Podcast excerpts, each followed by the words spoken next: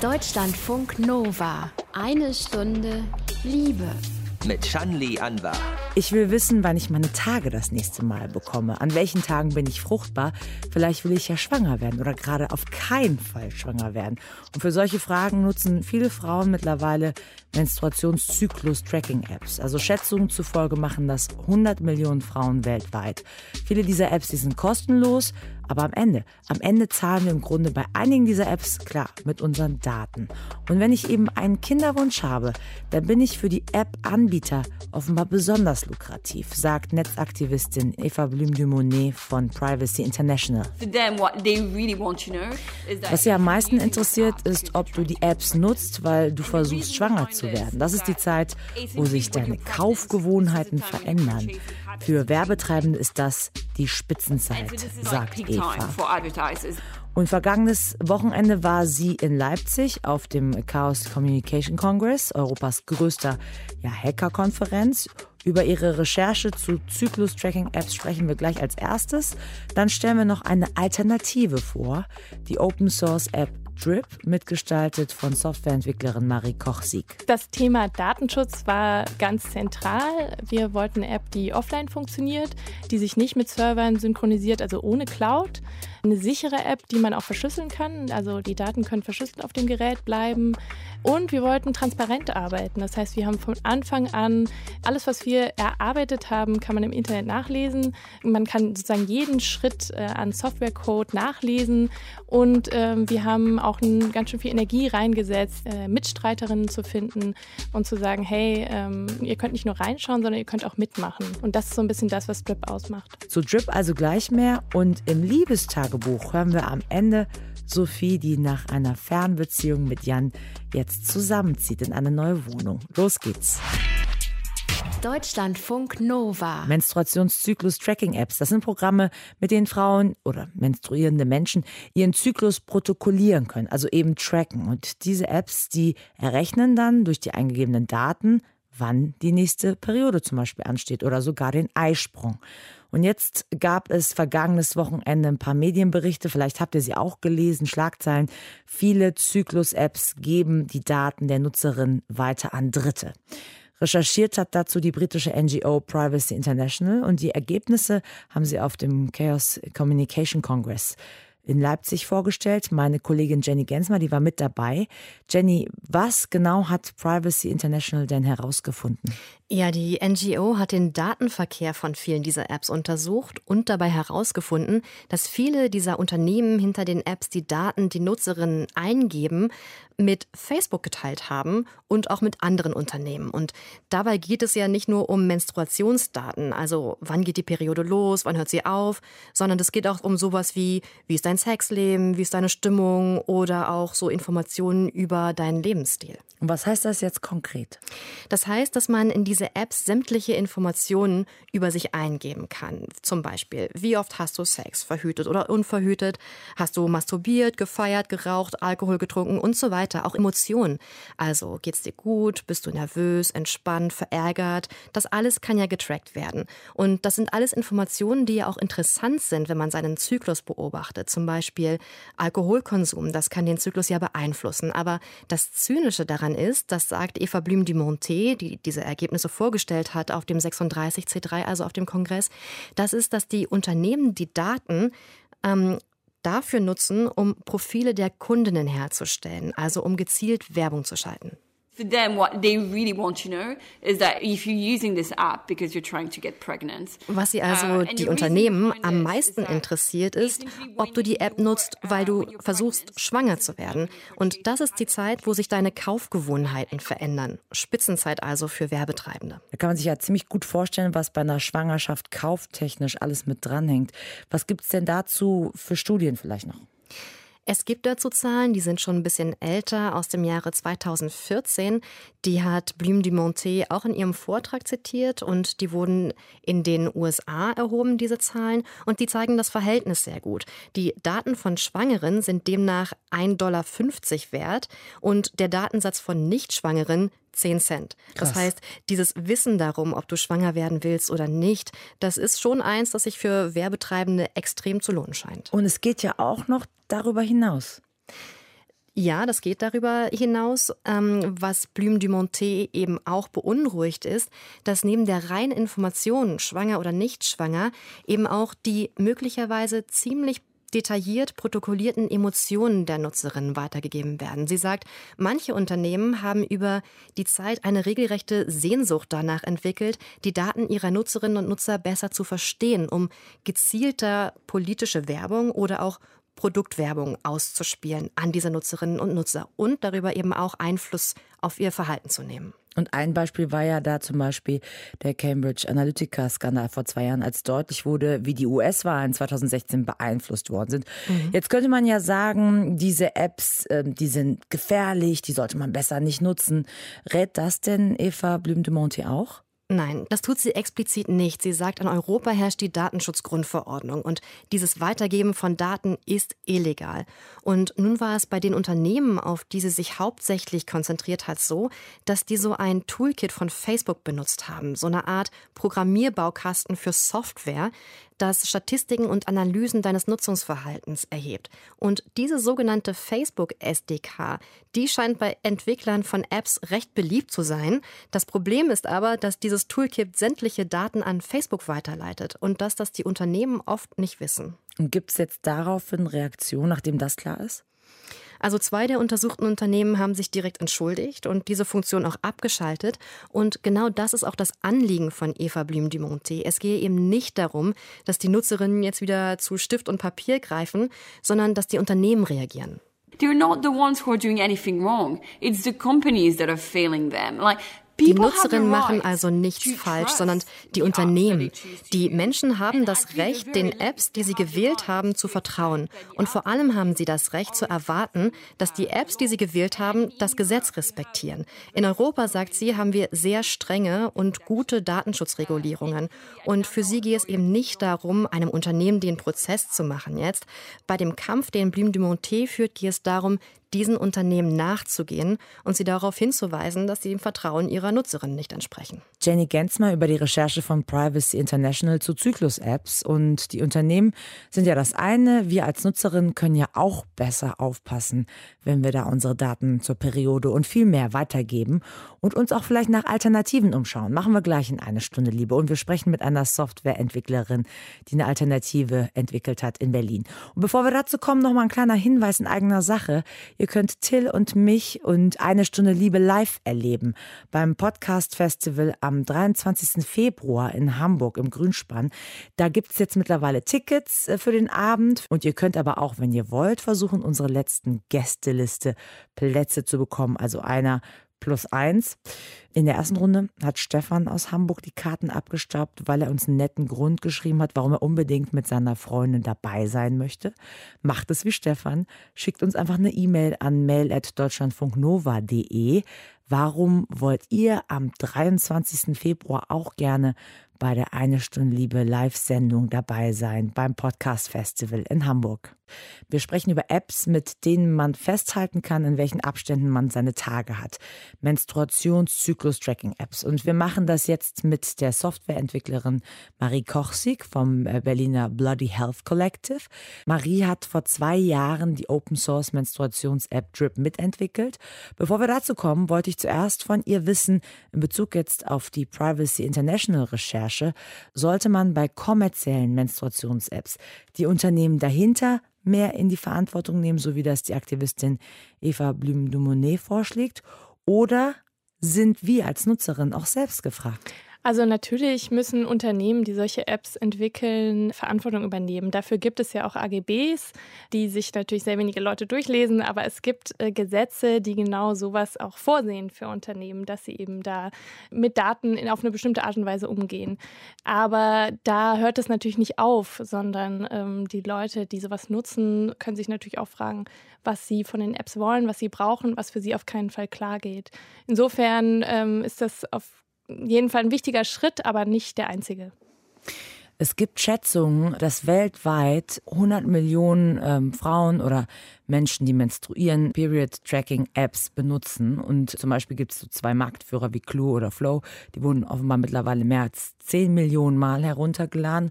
Und das, obwohl sie immer wieder auch von Verbraucherschützerinnen und Verbraucherschützern ja als ähm, kritisch angesehen werden, obwohl sie da schlecht abschneiden. Wie erklärst du dir persönlich diesen Erfolg? Also warum wird das nicht so hinterfragt, was mit meinen Daten passiert? Natürlich einmal ähm, Handys ist, ist es eine Revolution gewesen. Ja, mittlerweile haben fast alle Leute Handys. Es ist was, was sehr leicht äh, runterzuladen ist. Also der Zugang zu diesen Apps ist einfach kostenlos. Ich kann es mir mit zwei, drei Klicks runterladen und schwupps habe ich es auf dem Handy. Es gibt also keine große Barriere. Ich muss nicht irgendwo hinlaufen. Das zum einen mal und zum anderen würde ich sagen, dass wir es ähm, in unterschiedlichen Ländern oder Gegenden, Regionen ist das natürlich auch nochmal ein bisschen anders, aber wir haben einfach nicht besonders viel Informationen zu Menstruation, zu Sexualität, zu Gesundheit. Manchmal ist es auch oft noch mit einem Tabu verbunden. Das heißt, es gibt auch ein großes Bedürfnis, würde ich sagen, dass wir darüber mehr erfahren können. Und da ähm, schlagen die Apps natürlich auch in diese Kerbe rein und äh, stellen irgendwie Informationen zur Verfügung und ähm, ja, erklären manchmal auch einfach Sachen, die ich als Nutzende so vorher noch gar nicht wusste. Und das andere Thema ist natürlich die Frage von Verhütung, aber auch ähm, ja, sowas wie sexuell übertragbaren Krankheiten. Also jetzt ganz konkret, welche Informationen kann ich da bekommen? Und da gibt es natürlich auch einfach Länder, wo ähm, Gesundheit sehr teuer ist. Wenn ich zu einer Ärztin, zu einem Arzt gehe, dann muss ich dafür bezahlen. Ich brauche äh, eine Versicherung, die ich manchmal vielleicht auch einfach nicht habe. Und Verhütungsmittel ist, ist natürlich, also Schwangerschaft und äh, Fruchtbarkeit ist natürlich ein wichtiges wichtiges Thema für viele Menschen auf der Welt. Also kannst du nachvollziehen, dass ähm, bestimmte Frauen dann sich sagen, naja, ich will das jetzt verstehen, da gibt es diese kostenlose App, dann lade ich sie mir halt runter, weil was ist schon dabei? Finde ich schon, ja. Jetzt ist es eben so, dass diese Daten von äh, menstruierenden Menschen für die Industrie eben nicht nur sehr spannend sind, sondern sehr lukrativ auch. Ähm, ist das ein Gedanke, der deiner Meinung nach langsam, also zumindest jetzt in Deutschland, langsam mal immer mehr ankommt, dass man versteht, okay, meine Daten sind ja auch einiges wert oder haben wir da auch hier noch kein Gefühl dafür? Na, ich glaube, da ist was am Kommen. Also vor allem eben auch jetzt mit diesem Report von Privacy International. Das ist ja eine NGO in London. Ähm, der, ich weiß nicht, ob der in Deutschland so groß gelesen wurde. Es gab vor zwei, drei Jahren ähm, von Stiftung Warentest eine Einschätzung dazu, wie gut Fruchtbarkeits-Apps sind, wenn es um die Bestimmung von Fruchtbarkeit geht, wo so ein bisschen nachgeschaut wurde, wie präzise eigentlich die Fruchtbarkeitsprognosen bei solchen Apps ist. Und da haben sehr viele Apps sehr schlecht abgeschnitten. Da das wurde von einigen Medien aufgenommen. Es gibt also immer wieder unterschiedliche Fragestellungen von unterschiedlichen Vereinen jeweils oder NGOs oder eben sowas wie Stiftung Warentest, die diese Thematik von Menstruations-Apps aufgreifen. Ich glaube aber, so wie bei vielen anderen Gesundheits-Apps und äh, generell auch Apps, sind wir noch so ein bisschen daran zu verstehen, was eigentlich mit solchen Daten passiert und ob wir das gut finden oder nicht. Würdest du denn jetzt, wenn äh, du von einer Freundin mitbekommst, dass sie so eine gängige Mainstream-Menstruationszyklus-App runterlädt, würdest du da den Kopf schütteln und direkt vehement sagen, geht gar nicht? Oder dieses Verständnis, was du gegenüber Menschen auch hast in anderen Ländern, wo das Gesundheitssystem anders ist, hättest du auch gegenüber Leuten hier in Deutschland? Ich glaube, ich habe das mal gemacht am Anfang, als ich mich damit beschäftigt habe und habe dann mittlerweile festgestellt, dass es sehr viele unterschiedliche Gründe gibt, wieso Leute diese Apps nutzen. Und ich glaube, es ist ganz wichtig, erstmal die Frage zu stellen, für mich selbst, an mich, aber auch an Leute, mit denen ich jetzt spreche, wieso nutzen sie diese Apps? Was wollen sie? Was erwarten sie? Was äh, nehmen sie auch in Kauf? Was sind sie bereit in Kauf zu nehmen, um diese Apps dann kostenlos, oft kostenlos zu nutzen? Und ähm, ich finde, das tut sehr gut, äh, die Nutzung Nutzenden tatsächlich auch ernst zu nehmen, weil viele ähm, haben sich schon Gedanken gemacht, wie sie diese Apps nutzen oder nicht. Aber natürlich führe ich gerne ein Gespräch darüber und tausche mich aus dazu, ähm, was ich äh, dazu recherchiert habe, was mit Datenschutz passiert, was mit unpräzisen Prognosen zu Gesundheit, Fruchtbarkeit ähm, passiert, was aber auch so Fragen mit, ähm, ja, dass diese Apps einfach wie so eine Blackbox sind, man da Daten eingibt und wir überhaupt nicht wissen, wie sie dann zu diesen Resultaten Daten kommen oder wie sie zu den Vorhersagen kommen. Und das sind irgendwie alles wichtige Themen. Darüber unterhalte ich mich sehr gerne mit Leuten. Der Erfolg von ähm, solchen Menstruations-Apps und oder generell von Apps im Gesundheitswesen, verändert der nicht auch so ein bisschen unseren gesellschaftlichen Blick? Ich glaube schon, auch bei den Apps, die gerade Privacy International untersucht hat. Da gibt es eine App, äh, die auch so Prognosen macht, nicht nur zu Blutung und Fruchtbarkeit, sondern auch Prognosen zu, wie fühlst du dich wohl heute?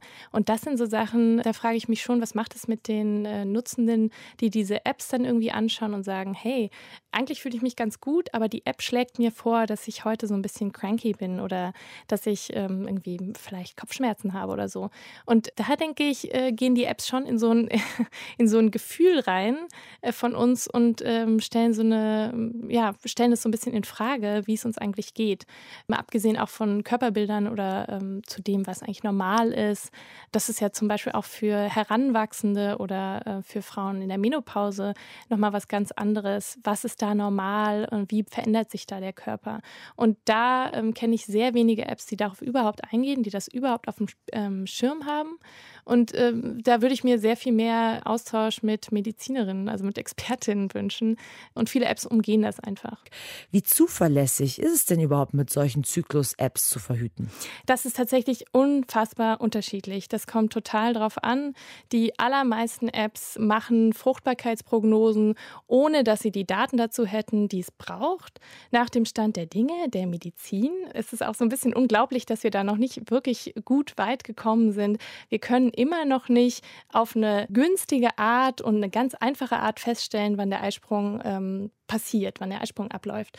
Äh, was wir natürlich immer sehen können, ist die Blutung. Das ist was sehr Sichtbares. Äh, das kriegen Leute in der Regel mit. Ähm, aber Fruchtbarkeit ist was, da braucht es wirklich ein bisschen mehr. Es gibt ja sowas wie Urintests, die kann man gut einsetzen, um gezielt schwanger zu werden. Und ansonsten braucht es wirklich, man muss die Körpertemperatur messen täglich und man muss den Cervixschleim messen. Und dann, das sind die zwei Körpersignale, um Fruchtbarkeit zu bestimmen. Und wenn wir das jetzt wissen und dann schauen, was die Apps aber abfragen, dann können wir ganz klar feststellen, da findet eine Fruchtbarkeitsprognose statt, die ist so Pi mal Daumen. Da geht es dann um Beginn der Periode und wie lange genau, sie ging und wieso der Zyklus tagemäßig so aussieht. Genau, und Beginn der Periode, würde ich sagen, ist auch nochmal ein ganz anderer Schuh. Da ist die Prognose sehr viel vielleicht auch mm, ja, passender, weil äh, so, ob das jetzt irgendwie einen Tag früher oder später stattfindet, ist vielleicht nicht so schlimm, wenn ich das als Nutzende nicht so ganz genau weiß. Aber bei Fruchtbarkeit ist dann sozusagen, wenn wir davon ausgehen, dass Leute das benutzen, um zu verhüten, dann kann hier natürlich viel schiefgehen einfach. Also du würdest ganz klar davor warnen, wenn man sich nur auf eine Zyklus-App. Auf jeden Fall. Aber äh, äh, ne, ich also gerne auch zur Gynäkologin gehen oder mal zu Pro Familia sich beraten lassen.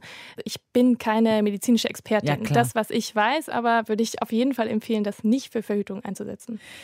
Jetzt hast du die App ähm, Drip, ähm, eine Open Source App, ähm, zusammen mit den Entwicklerinnen Tina Baumann und ähm, Julia Friesel ja vor zwei Jahren ungefähr entwickelt. Was war da so eure Hauptmotivation? Ja, die Hauptmotivation äh, war, ähm, wir sind alle Entwicklerinnen und haben Lust, Dinge selbst zu bauen, also Technologien irgendwie sich anzuschauen, aktiv zu werden und selber zu gestalten. Das hat uns alle sehr gereizt. Und wir haben alle äh, so eine gewisse Unzufriedenheit mit dem Status quo mitgebracht. Und ein Punkt, der uns auch sehr wichtig war, war dieses ganze Klischee, äh, was wir anders gestalten wollten. Also Klischee mit, ähm, mit so Schmetterlingen, Pinkgliedern. Pink, genau, ich ja. denke auch an rosa. so so sexy Silhouetten sind auch gern oder so wirklich so Kindchenbilder von irgendwelchen, ja, also sowas wollten wir auf keinen Fall. Design wollten wir anders machen. Wir wollten auch eine andere Sprache.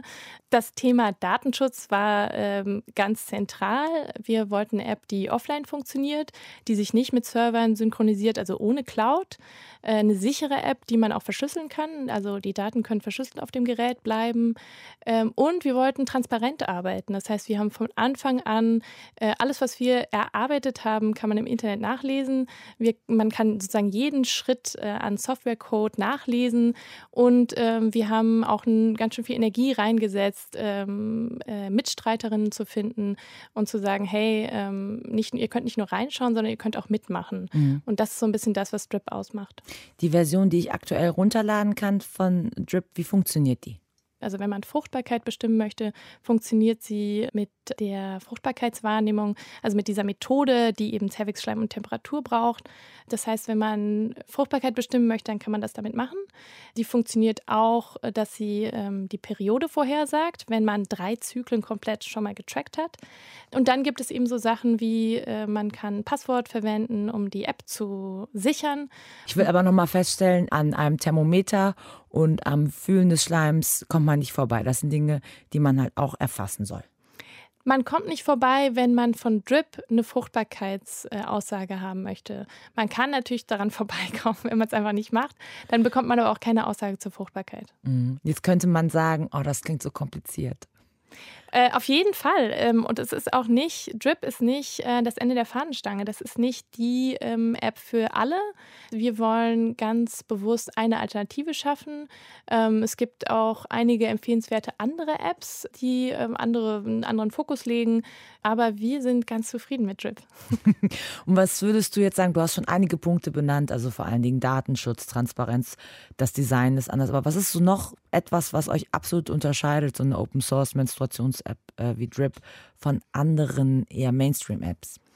Ja, wir sind auch keine kommerzielle App und das ist, glaube ich, ein Punkt, äh, der vielen ähm, gar nicht so klar ist. Also, dass diese Apps, die wollen ja so ein bisschen deine beste Freundin sein, wollen so ein bisschen auftreten wie so ein, ja, halt was, was zu deinem privaten, zu deiner Intimsphäre dazugehört.